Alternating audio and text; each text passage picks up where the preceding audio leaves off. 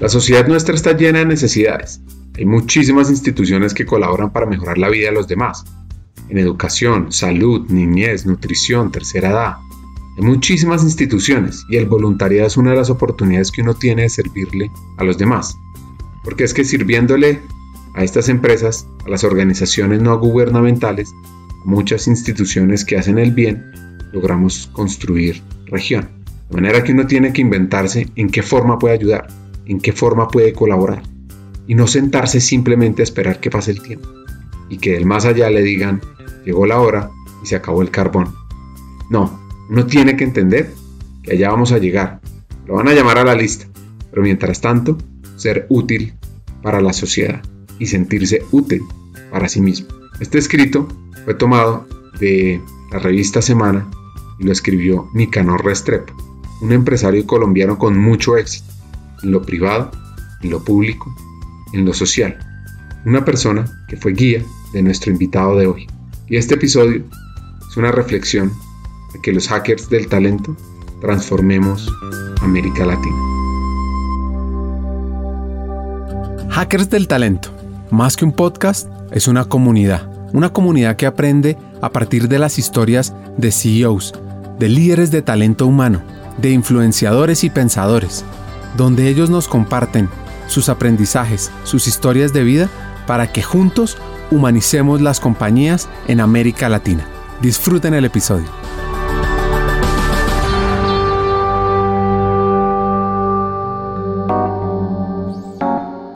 Nuestro hacker invitado de hoy es un apasionado por la lectura. Desde 1996 hasta el 2011, Jorge Londoño Saldarriaga fue el presidente del Grupo Bancolombia. Su era fue marcada por un crecimiento acelerado del negocio. En su periodo de 15 años pasó de ser el sexto al primer banco del país. Comenzó toda la internacionalización de la entidad, con la inscripción de AR en la Bolsa de Nueva York y con la compra de negocios en El Salvador y en Perú. Pues a lo largo de estos minutos encontrarán un recuento de su camino de liderazgo, los aprendizajes, las lecciones y también un análisis de la historia empresarial colombiana. Ahora, antes de arrancar a aprender sobre la historia de Jorge Londoño, quiero contarles que este episodio hace parte del especial Liderazgo en lo Profundo, que creamos junto a Ricardo Matamala. Y no podía arrancar sin que supieran una anécdota entre Ricardo y Jorge Londoño, cuando este último se perdió en los campos del oriente antioqueño en una actividad liderada por mi tocayo una cosa muy importante que hizo Ricardo para demostrar que yo no era la persona que recibía instrucciones sino que daba. Entonces hizo un ejercicio con una brújula en donde todo el mundo llegaba y se organizaba. Y todo el mundo llegó y se organizó, pero yo me perdí. No solo no fueron gratos para ti, imagínate, yo como consultor recién llegado al banco que se me pierda el presidente en un ejercicio de brújula para aprender varias lecciones sobre Jorge, es clave conocer quién es él. Pues gracias Ricardo. Mira, yo estudié en Grafit en Medellín y después estudié, seguramente es una sorpresa, tres años de arquitectura en la Universidad Nacional. Facultad celebra cada año el hecho de que yo no me haya graduado, graduado allá porque hubiera afectado el buen nombre de la institución. Pero básicamente en el campo profesional yo arranqué con una creación de una empresa muy temprano en mi vida profesional, una empresa de finca raíz y de bolsa, de la que todavía queda una fracción de ella que es Valores Colombia, que fue creada por mí y la vendía a Sudamericana inicialmente y después de las vueltas eso pasó por el Banco de Colombia. Y mm, también estuve en la Secretaría de Hacienda Municipal, eso fue una experiencia pues muy importante para mí porque era una experiencia con el sector público que yo traté de rechazar con todos los recursos, pero que finalmente fue muy importante haberla tenido y la agradezco mucho. Llegué al, al BIC y por el BIC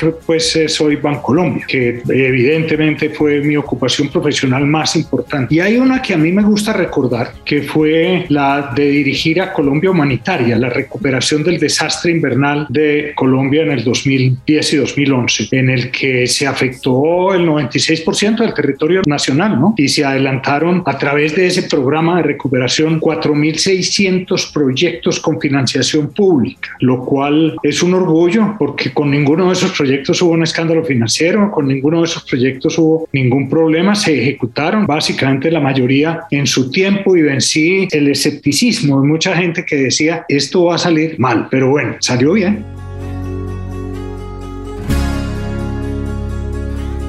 Durante el 2010 y el 2011, producto del aumento extraordinario y sostenido de las lluvias, Colombia afrontó uno de los mayores desastres naturales de su historia reciente, el fenómeno de la niña, que afectó más del 90% del país 1.060 municipios, impactó todos los sectores de la sociedad colombiana. Por supuesto, los más damnificados, los más pobres, cerca de 3 millones de personas, deterioró gravemente la infraestructura productiva, vial e institucional. Y según la CEPAL, las pérdidas ascendieron a cerca de 7.200 millones de dólares.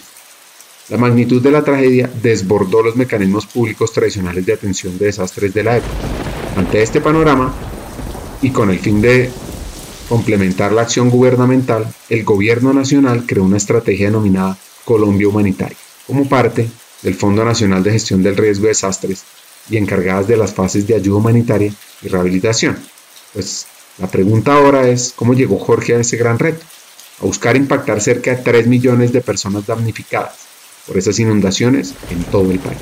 Pues mira, Ricardo, el día que yo estaba en la última reunión de la Junta Directiva de Bancolombia, ya en pocos días salía pues de la organización, estaba en plena junta y mi secretaria me dijo, lo está llamando el presidente Santos. Entonces, obviamente yo pedí permiso, me levanté. El presidente Santos me había ofrecido un par de posiciones que yo había rechazado con total tranquilidad y yo creo que con gran acierto. Y entonces lo tomé al teléfono y me dijo, le quiero pedir que me ayude en una cosa, que es esto. Y yo inmediatamente dije, me fregaron, esto no puede no decir que no. Es decir, es una cosa muy importante para la administración de la presidencia y para el país. Es que había 2 millones 800 mil personas quedaron en una situación donde necesitaban ayuda solidaria para poder sobrevivir. Entonces era un problema fregado, pero eso fue muy importante. Fue una cosa que en la que aprendimos mucho y en cierta medida, perdonen la palabra que no se va con ese tipo de proyecto, pero nos divertimos en la medida en que fuimos capaces de crear una organización, fuimos capaces de atender el desastre y fuimos capaces, que yo le decía al BID después de, la, de que habíamos eh, ya terminado, les dije, estoy muy contento porque liquidamos a Colombia Humanitaria. Colombia Humanitaria era una actividad temporal, se construyó, cumplió su fin y la liquidamos. Liquidar una empresa pública es más difícil que liquidar una empresa privada. Y me dijeron, los del BID me dijeron, mire, en París, la próxima vez que vaya, observe que todavía está la Organización para la Recuperación de la Segunda Guerra Mundial. No han podido liquidar.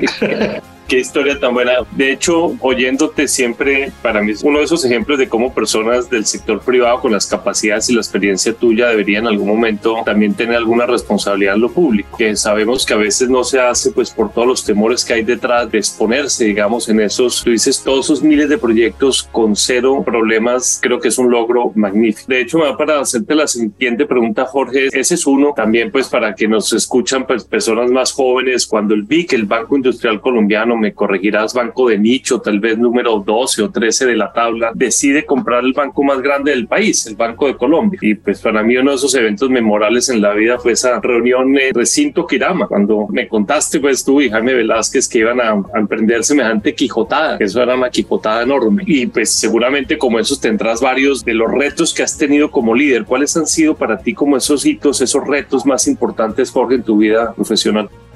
Pues mira, Ricardo, muy rápidamente, en efecto, la adquisición del Banco de Colombia fue una movida muy importante, muy trascendental, muy difícil y gracias a Dios exitosa que hizo el banco. Acabábamos de hacer, o acabamos, pues hace un año y medio, habíamos hecho la inscripción en la Bolsa de Nueva York, que eso fue un momento pues muy emocionante, muy significativo. La entrada al mercado internacional de capitales nunca la olvidaré yo como un paso trascendental en la vida profesional, pero habíamos tenido una pequeña dificultad y es que 1995, si ustedes miran un gráfico del crecimiento de la economía colombiana, en mediados de 1995 la economía colombiana que venía muy bonito como un volador se estancó. Entonces nosotros nos quedamos un poco con el morral del viaje organizado y no había para dónde viajar. Entonces decidimos que teníamos que comprar algo. Entonces decidimos comprar. Exploramos muchos bancos, todas las instituciones que nos ocurría que podíamos comprar. Después un funcionario medio, muy buen amigo de JP Morgan, me llegó y me llamó desde la aeropuerto de Bogotá y me dijo, quería mostrarme un documentico que me había preparado. Ese documentico era un documento donde argumentaba que la mejor adquisición que podíamos hacer sería el Banco de Colombia. le dije que estaba loco, pero de todas maneras reuní a Jaime Velázquez, que tú lo mencionabas ahora, con unos 12 o 15 colegas. Alquilamos una casa de banquetes por allá durante 15 días a que analizaran la cosa. La analizaron, dijeron que eso era posible, nos mostraron que era posible. Yo convencí al doctor Nicanor Restrepo, que era el presidente de la Junta en ese momento, de que eso era posible. Él me apoyó y al día siguiente salió en el periódico que había vendido el Banco de Colombia. Entonces dijimos, bueno, buscaremos otro. La historia fue que esa venta fracasó. Nosotros entramos y adquirimos el banco. El Banco de Colombia era como el tercer banco del país y nosotros éramos como el sexto, pero juntos sumábamos como un 14% y nos colocábamos muy ahí en el lugar del primer puesto al sumar los dos. Efectivamente esa fusión se hizo y fue, pues yo recuerdo exactamente el día que nos juntamos y yo te dije, necesito que me ayudes en una cosa que tú vas a ser la primera persona por fuera de esta organización que la conoces y es que vamos a comprar este banco y me tienes que ayudar a que conformemos una sola entidad, una sola cultura. Y eso fue lo que hicimos, ¿no? Como escepticismo se conoce la actitud de desconfianza o duda que se manifiesta ante la verdad o la eficacia de algo. Como tal, la palabra deriva de escéptico, que proviene del griego escépticos, que significa el que examina. Pues Jorge Londoño vivió el escepticismo cuando inició esta quijotada de vamos a comprar el Banco de Colombia, vamos a la Bolsa de Nueva York. Pues hombre, siempre, siempre hay gente que está ahí. La verdad es que la ida a la Bolsa de Nueva York se hizo en la presidencia de Javier Gómez. Javier Gómez era el presidente del BIC y yo era miembro de la junta directiva. Eh, y él fue el que dijo, yo creo que podemos inscribir este banco en la Bolsa de Nueva York. Cuando él lo dijo, pues para decir la verdad yo no lo había pensado. Yo había tenido experiencia porque había vendido ya empresas colombianas en este mercado que llaman over the counter, ¿no? que es el, mercado para inversionistas institucionales ya de prestigio, pero no en el mercado de la bolsa. Y en efecto, eso fue recibido con escepticismo por los colegas, pero la gente de JP Morgan fue para nosotros muy valiosa. Ellos dijeron esto puede hacer. Para que tengan una idea, nosotros en el mismo momento en que el BIC estaba haciendo la tarea de buscar su inscripción en la Bolsa de Nueva York, estaba también haciéndolo el mayor banco de México, Banamex, que era 10 veces el BIC y lo logramos la misma semana que hicimos la inscripción en la Bolsa de Nueva York. También la hizo Banamex y eso determinó que creáramos una relación de amistad muy grande entre las dos instituciones y que después el banco fuera verdaderamente comparable a lo que era Banamex en México, ¿no? El primer banco de Colombia y con liderazgo en todas sus actividades.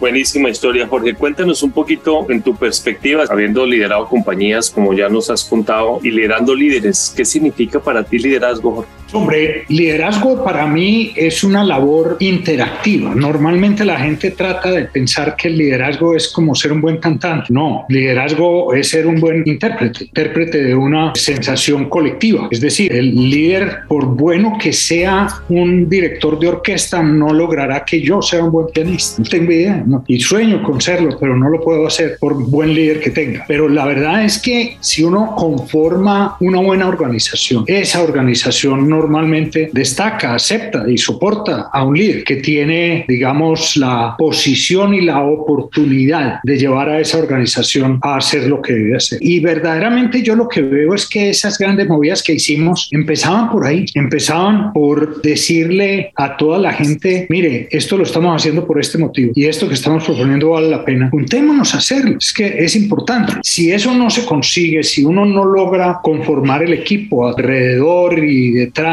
y en el respaldo de esos sueños, no hay posibilidad de que haya un líder omnipotente que produzca el cambio por sí mismo. Entonces, por eso es que yo veo que el liderazgo normalmente dicen, hombre, ese tipo es un berraco. No, ese tipo ha sido capaz de construir el espacio donde él ha logrado cosas con sus equipos. Y eso es lo que yo veo como lo importante del liderazgo.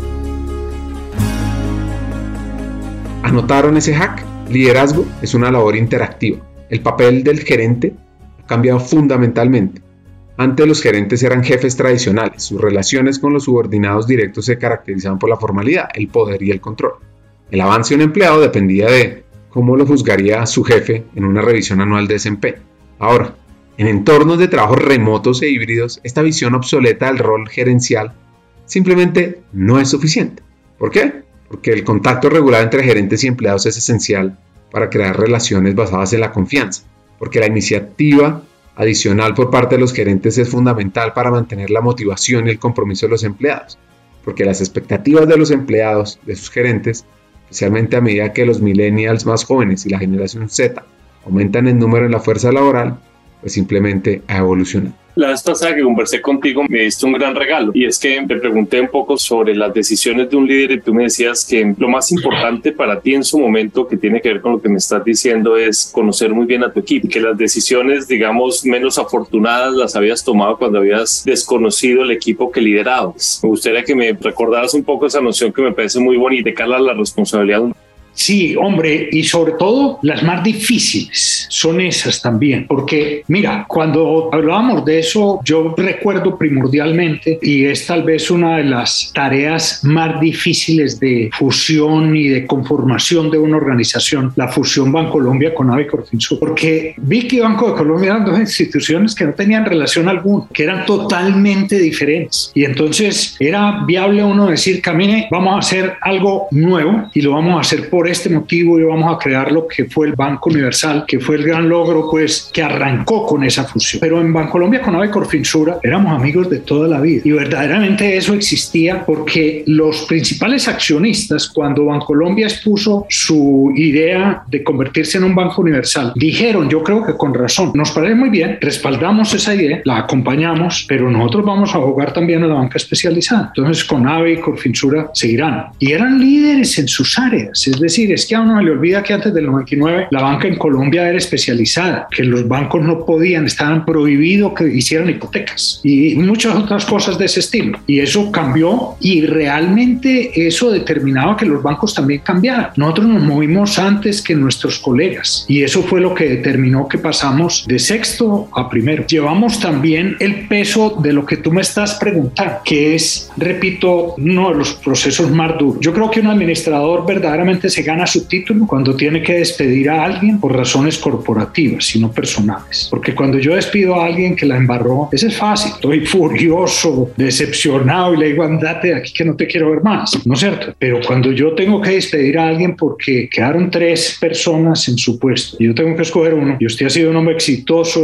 somos amigos, lo he conocido toda su vida profesional, pero chao, esa vaina es dura. Y es dura no solamente en esa conversación, sino que es dura para la organización. Ver partir a la gente que la ha construido. Y uno tiene que ser consciente de eso, uno tiene que ser consciente de que eso hay que hacerlo bien. Eso me llevó a mí a que en un día, porque además eso hay que hacerlo rápido, esa inquietud destruye, pues la gente necesita saber si queda o no queda. Entonces, en un día que nunca olvidaré, despedí a 16 personas que dependían de mí o que estaban relacionadas directamente conmigo en su trabajo. A los ocho días estaban en la clínica. Esos son momentos duros de las fusiones y en general del desarrollo. Todo esto lo que significa es que las organizaciones organizaciones cambian y a veces la gente no se integra a la nueva organización que se está creando. Y el privilegio lo tiene la organización. Hay que, a la gente la contrata, la gente le sirve, es la organización que estamos creando. Y si no está ajustado a eso, pues se tiene que ir, ¿no? Escuchándote unas palabras que me resuenan, cuando dices nos movimos antes, eso significa ser visionario y tener coraje. Cuando dices lograr el compromiso, eso significa ser capaz de armonizar, movilizar y alinear un equipo en pos de una visión compartida y común. Y ahora tocas un tema muy importante y es el líder tiene que tomar decisiones difíciles. O sea, no todo es color de rosa. Se gana uno el salario cuando creo que es una muy linda historia. Gracias porque no la conocía. Tengo que despedir a 16 personas cercanas en un solo día. Ahí es donde uno se gana su salario. Cuéntame un poquito en eso. Digamos, esa es una decisión difícil. ¿Hay alguna otra decisión que has tenido que tomar en tu vida que haya sido difícil para ti o hubieras querido no tener que haberla tomado? Yo creo que no tanto como creer que no, ojalá no la hubiera tomado, sino que fue difícil de tomar, representó algo doloroso y era correr un riesgo enorme. Como te decía,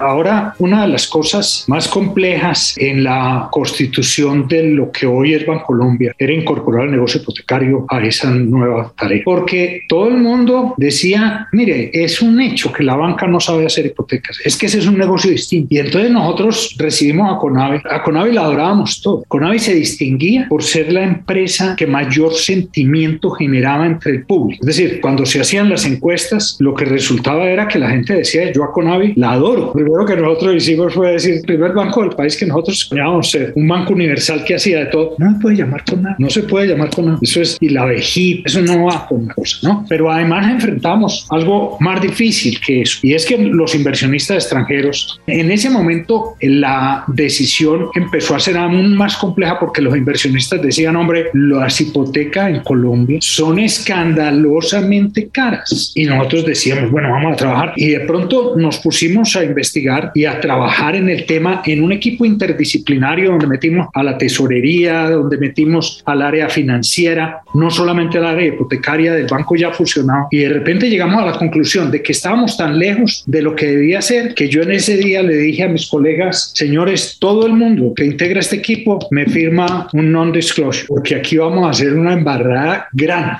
¿no es cierto? Vamos a cambiar esta cosa, que para ilustrarlo significó que el banco a las pocas semanas anunció que iba a prestar al 1% de interés, al 1%. Eso era inaudito en Colombia, que íbamos a prestar en pesos, que si la gente quería, entregábamos en pesos. Si querían OPAC, se lo entregábamos en OPAC, pero si querían pesos, le íbamos a prestar en pesos. Eso era cambiar la historia, porque es que fíjense que el, el UPAC fue una creación que a mi juicio tiene equivocaciones técnicas graves, pero que fue la piedra de toque, la piedra angular que soportó la economía colombiana durante mucho tiempo y un proceso de transformación. Pero las cosas habían cambiado. Ya no teníamos inflaciones del 20, ya teníamos inflaciones por debajo del 10. Entonces ya no había derecho a que el peor riesgo del crédito hipotecario se pusiera en cabeza del deudor, de la parte más débil de la ecuación. Lo asumíamos nosotros. Era una cosa gestionable. Entonces eso verdaderamente era como uno, repito, lanzarse en medio de un momento en que todos tenían expectativas de si ese banco sí iba a ser capaz de hacer crédito hipotecario o no y hacer una vaina que a primera vista a todo el mundo le parecía el horror. Es decir, nosotros sacamos esa publicidad por televisión y todo el mundo dijo se van a quebrar. Ahí vio. Pues no nos quebramos. Pasamos de tener el 19% del mercado al tener el 30%.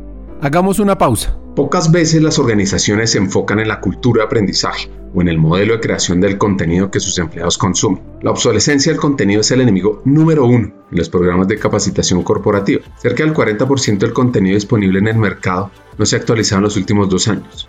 ¿Cuándo fue que actualizaron los contenidos internos de capacitación por última vez? Hay una plataforma que ha sabido apalancarse de la economía de creación de contenidos, Udemy. Con más de 55 millones de estudiantes, Udemy es hoy por hoy el destino de capacitación virtual más grande a nivel global. Lo que hace único y diferente a Udemy es su modelo de marketplace. Expertos del mundo real pueden transmitir su conocimiento en cursos ágiles, actualizados y con el sello de calidad de la validación social de millones de estudiantes. El 74% de los cursos de Udemy han sido actualizados en los últimos dos años. Y cerramos esta pausa, continuemos con el episodio.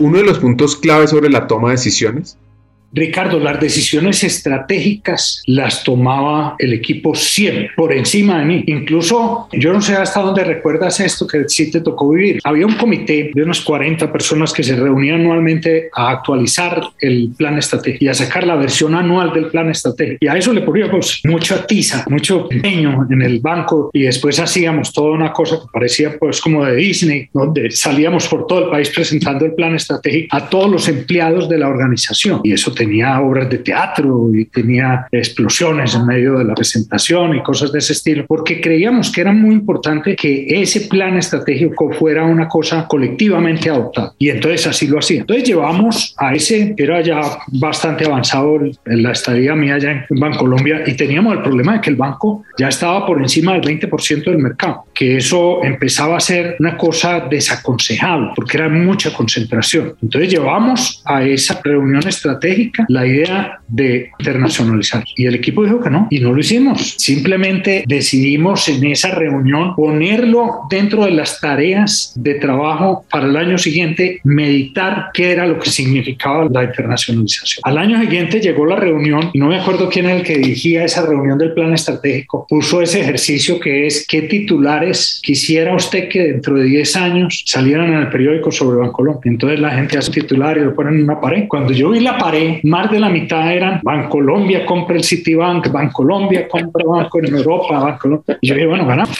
Y entonces lo hicimos, lo pusimos y nos demoramos un tiempo pues en comprar el Banco Agrícola, que fue el que me tocó a mí comprar y que fue exitoso. Hoy no están pasando sabrosos por allá en El Salvador, pero siguen ganando dinero. Esa inversión se recuerda en la historia del banco quizás como la mejor inversión desde el punto de vista de creación de valor de todas las últimas décadas. Un promo a muy buen precio, es un banco muy rentable. Quería ponerte a hablar de eso, Jorge, porque de las cosas que muchas que aprendí de ti, que incluso uso a veces, era cuando tú le decías al equipo no me dejen cometer errores, dígame que no estoy viendo. Recuerdo dos temas icónicos tuyos, dos frases célebres, esa de no me dejen cometer errores y la segunda cuando esa me hacía más reír mucho, yo tengo el mejor trabajo de todos aquí porque a mí me pagan más por hacerlos trabajar a ustedes. Es decir, nuevamente es cuando dices las decisiones más importantes las tomé siempre con mi equipo y las tomaba el equipo. Creo que es un mensaje muy valioso para todos. Digamos, dentro de tu historia y tu vida seguramente tendrás algunos mentores o líderes que has admirado y que a lo largo de tu camino pues, te han aportado cosas. ¿Podrías compartirnos algo de eso,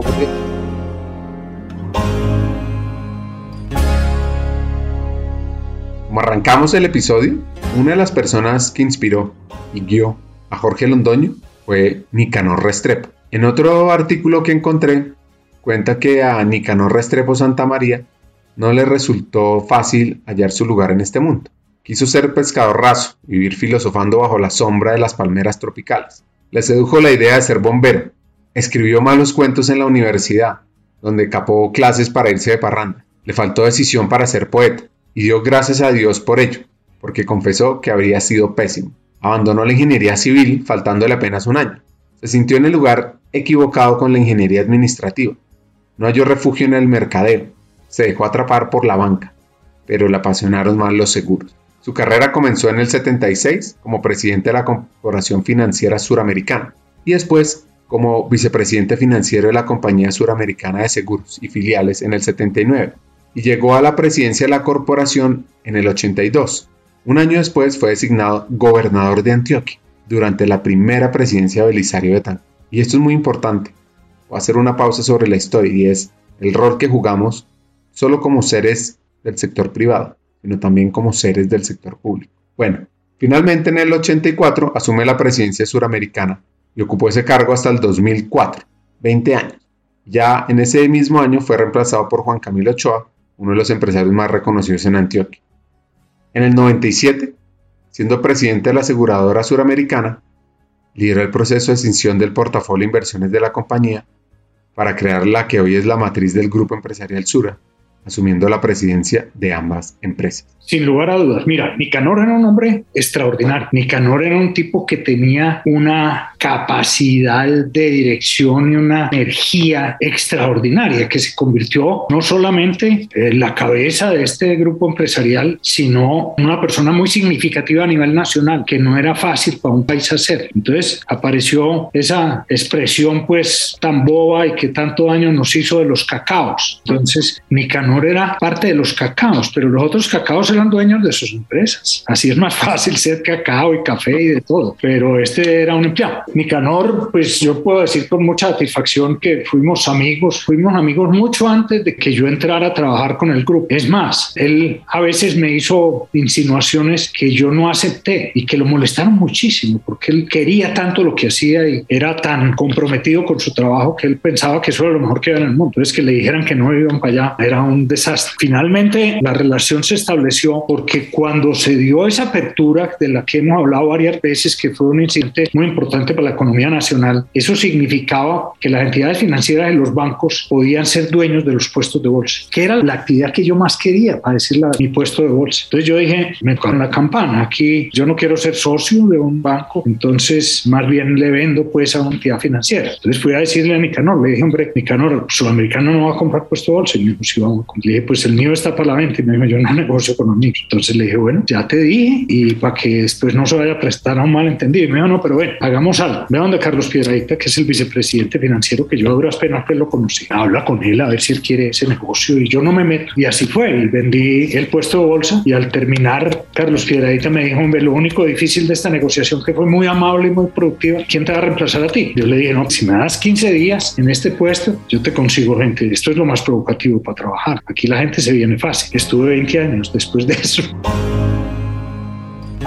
Pero, pero, pero, 15 días pasaron y un poco más. Y uno de los puntos clave a conversar con Jorge su visión actual sobre el liderazgo. Hoy estamos viviendo una coyuntura mundial de transformación en la que yo creo que el rol de los responsables de la dirección de las empresas es particularmente importante. Si algo está claro en este momento es que vamos a ser distintos, así que estamos enfrentando una ola de cambios y a mí me parece que eso pone de presente la capacidad de las organizaciones de hacer eso, que como decíamos antes es una tarea que tiene que ser colectiva, pero que tiene que tener a un líder que la promueva, que la dirija. ¿no? He leído en los últimos días muchas visiones muy escépticas del llamado ESG, pues Environmental, Social and Governance. Mira que yo veo eso como algo positivo y en lo que se han logrado avances reales. En el banco, la directora de comunicaciones, un día estábamos preparando el informe a la asamblea, me dijo, doctor Londoño, ¿qué es eso de que crear valor para los accionistas? Esa vaina, pues nosotros tenemos que crear valor para toda la gente a la que pertenecemos, ¿no? Yo le digo hoy por hoy, le digo, usted fue la creadora de ese enredo que nos metieron ahora,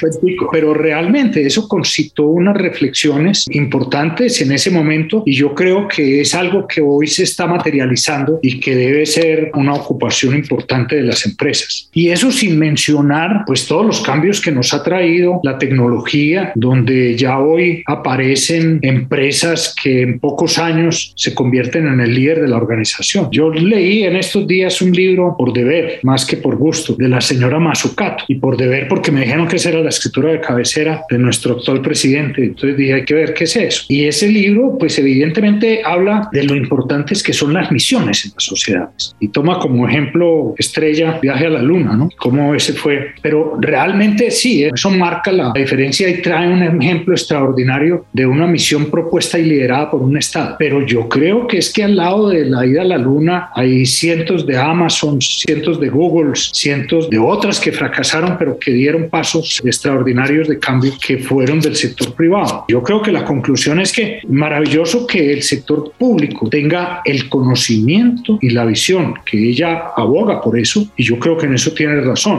Es decir, no puede ser pues que los funcionarios de alto rango del sector público no sepan tanto o más que los que saben sus equivalentes del sector privado. Yo creo que la cosa juega con las dos camisetas, pero definitivamente por muchas razones la fuerza del sector privado es una gran fuerza transformadora. Paulatinamente debe ir absorbiendo estos nuevos criterios y debe ir cambiando. La cosa es muy visible en la adopción de la tecnología y yo creo que va a ser también visible en unos años en la adopción de una nueva plataforma ideal, nueva visión fundamental de lo que son las responsabilidades de un negocio. Tú decías ahora, Ricardo, en la conversación más temprano, que es que es importante trabajar en el sector público también. Y fíjate que hubo una época en donde decíamos, no, aquí son dos cosas. Es decir, allá está el sector público, tenemos una buena relación con él, pero aquí está el sector privado y esto es distinto, son dos campos de juego. Ustedes juegan voleibol y nosotros jugamos fútbol. Eso hoy ya está reivindicado, yo creo que eso ya hoy está cambiado. Yo creo que hay que tener la concepción de que son dos plataformas en la sociedad que tienen que estar caminando sobre terrenos muy parecidos y que tienen que jugársela conjuntamente. Cuando a mí me invitó el alcalde de Medellín en aquel entonces a ser secretario de Hacienda Municipal, yo le dije, estás loco, estás totalmente loco. Yo no, no sé de eso no quiere aprender. Y fue en su momento el presidente de la junta de mi empresa de Finca Raíz el que me dijo, Jorge, le están ofreciendo otro más. Usted conoce la mitad de la naranja, le van a mostrar la otra mitad de la naranja y se la van a mostrar en una posición extraordinaria. Y efectivamente, pues hice la jugadita y eso salió bien también. Y eso me enseñó muchísimo, fue lo que yo aprendí. Sí, ahora que te escucho en eso, creo que los líderes como tú, con una trayectoria exitosa en el sector privado que han tenido un paso por el público, es una minoría, ¿no? O sea, es un porcentaje realmente muy, muy, muy pequeño. Tomo un par de temas, creo que haces una muy pertinente alusión a todos los temas del capitalismo consciente, o sea, todo el tema de medio ambiente, buen gobierno, impacto en la sociedad, que parece que es fundamental. Y yo soy un optimista desde el punto de vista del papel que el sector privado debe jugar en la sociedad frente a esos temas. Y cada vez más también la adopción de tecnología. O sea, acá es también uno busca más que los líderes realmente sepan entender, manejar, conversar, alinearse, en fin, usar la tecnología de manera apropiada. ¿Qué más nos podrías, digamos, ampliar sobre esto? ¿Eres optimista frente a lo que viene? ¿Cómo sientes las transformaciones en Colombia y en el mundo? Hombre, Ricardo, yo sinceramente creo que los líderes de hoy son mejores que los de ayer. Yo creo que hoy tenemos una gente extraordinaria en el campo administrativo y lo digo con gran convicción y con el hecho de que por fortuna me mantengo activo. no es una cosa que yo deduzco pues de síntomas, sino que yo estoy vinculado a juntas directivas y soy vinculado a la comunidad de inversionistas internacionales y yo creo que hoy tenemos gente más educada que entiende mejor lo que está pasando, que tiene más herramientas de conocimiento, tiene más poder el que tenía mi generación. De manera que yo creo que obviamente el peor defecto de un administrador es pensar que yo soy el que más sabe, que doy yo.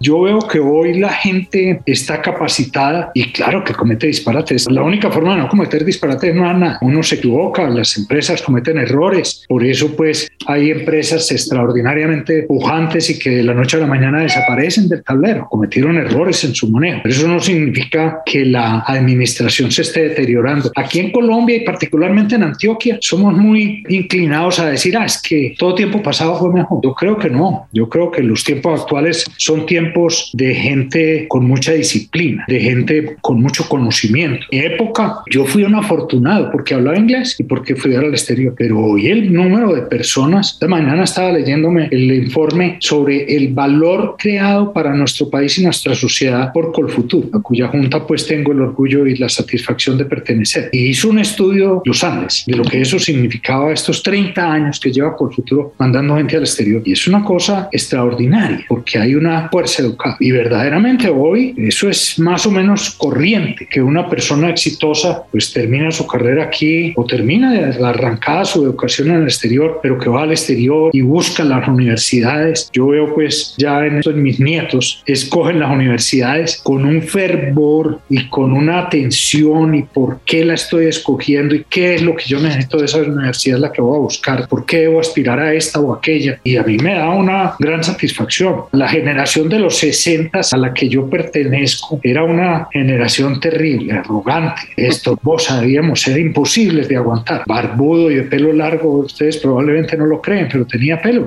largo. Y llegué a la Universidad Británica y me enfrenté con el pragmatismo británico y me bajaron el copete. Pero hoy, hoy yo voy a las universidades y yo veo el, el nivel en el que están y lo que es el trabajo que la gente hace. Nosotros estamos progresando muchísimo. Para ir cerrando el episodio, unos últimos hacks de Jorge Londoño. Saquen su libreta, anoten.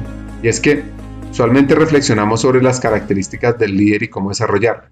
Lo que también es muy importante es ver cuáles son los descarriladores del líder. Yo creo que la carrera profesional está llena de peligros, ¿no es cierto? Y uno tiene como dos clases de peligros. Y para decirte la verdad, estoy pensando en voz alta con esta pregunta tuya. Cuando uno está en estas posiciones, uno tiene el peligro de equivocarse como de buena fe, porque no sabe una cosa y toma una decisión. Nosotros tenemos lista de errores, pero enormes. Por ejemplo, pues Bancolombia, cuando decidió crear la banca de seguros, con una línea de ingresos, después de las tarjetas de crédito, la línea de ingresos más importante eran las comisiones de banca seguros. Y dijimos, esto es pan comido, porque pues somos, primer accionista aquí es un asegurador y nosotros todos hemos pasado por esa organización. Vamos a hacer banca seguros. Fallamos tres veces. No una, tres veces. Nos equivocamos en la cosa. De manera que sí, esa es una forma de equivocarse, pero hay otra forma de equivocarse que es la imperdonable, que es uno resistirse ante la evidencia, ¿no es cierto? Y pensar, no, no, no, no, no, es que tú nos decías algo cuando hacíamos esos programas en que nos divertíamos tanto en Colombia, que la primera reacción de un ejecutivo cuando se va a un hoyo es cavar. Y eso es así, ¿no? Esa es la terquedad ante la admisión del error. Yo creo que ese sí es la peor. No tiene derecho a equivocarse, pero tiene la responsabilidad de reconocer. Yo creo que lo peor que hay en la vida profesional es uno empeñarse en que tiene que estar bien porque uno lo hizo. No, no, no, no equivoca. Y un poco, Jorge, para irse cerrando, hay una pregunta que me parece fundamental en esta conversación, es ¿qué virtudes tú sigues, digamos, cultivando diariamente? O sea, después de haber caminado, vivido, aprendido lo que has vivido, ¿cómo sigues creciendo y desarrollándote como líder y como persona? Que nos des algunos consejos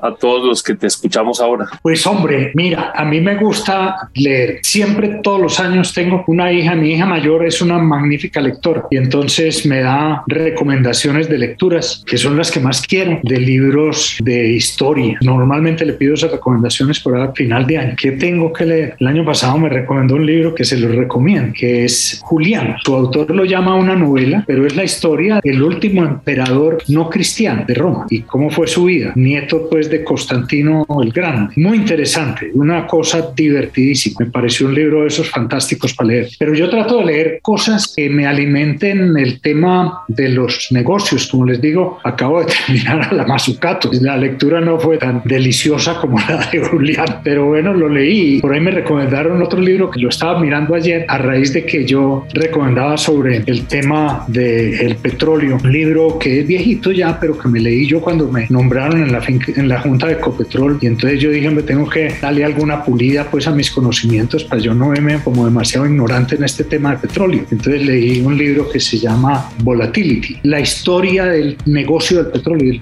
Disfruté mucho ese libro. Y a quien le dije eso, me recomendó otro, se llama Crude Volatility. Pero de todas maneras es un libro que es como una historia, lo que han sido las grandes transformaciones en el sector productivo, en el sector empresarial. A mí me gustaría, aparte de lo que decía ahora, que me gustaría tocar piano, pues, pero no hay quien me ponga a tocar piano. Me gustaría tener poco más de conocimiento de la nueva tecnología. Tengo todo el que yo deseo tener. A mí todavía, pues, el blockchain me da mucho trabajo y las nuevas transformaciones de la artificial intelligence me cuestan dificultades. Pues estudiar más de eso.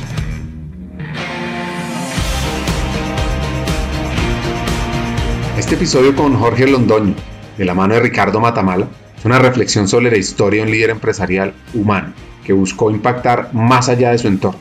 Los hacks que nos llevamos son varios. Acá vienen los tres más importantes, puestos de la forma más simple. Primero, la confianza es el elemento crítico que fomenta al líder con sus equipos para lograr los resultados, sobrepasar los retos. Esto es un trabajo diario. Lo segundo, rodearse de personas mejores, capaces de argumentar, criticar, discernir, es clave para la toma efectiva de decisión. Y por último, el liderazgo es una labor interactiva. Hasta un siguiente episodio y sigamos hackeando el talento.